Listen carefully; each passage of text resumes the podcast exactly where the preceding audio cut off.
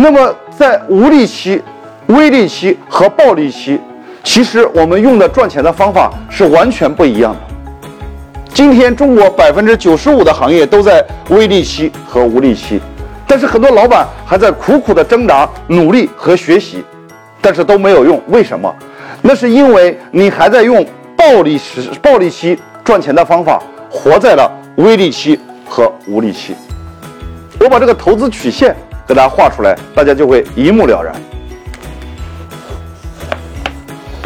我把这个叫做投资曲线。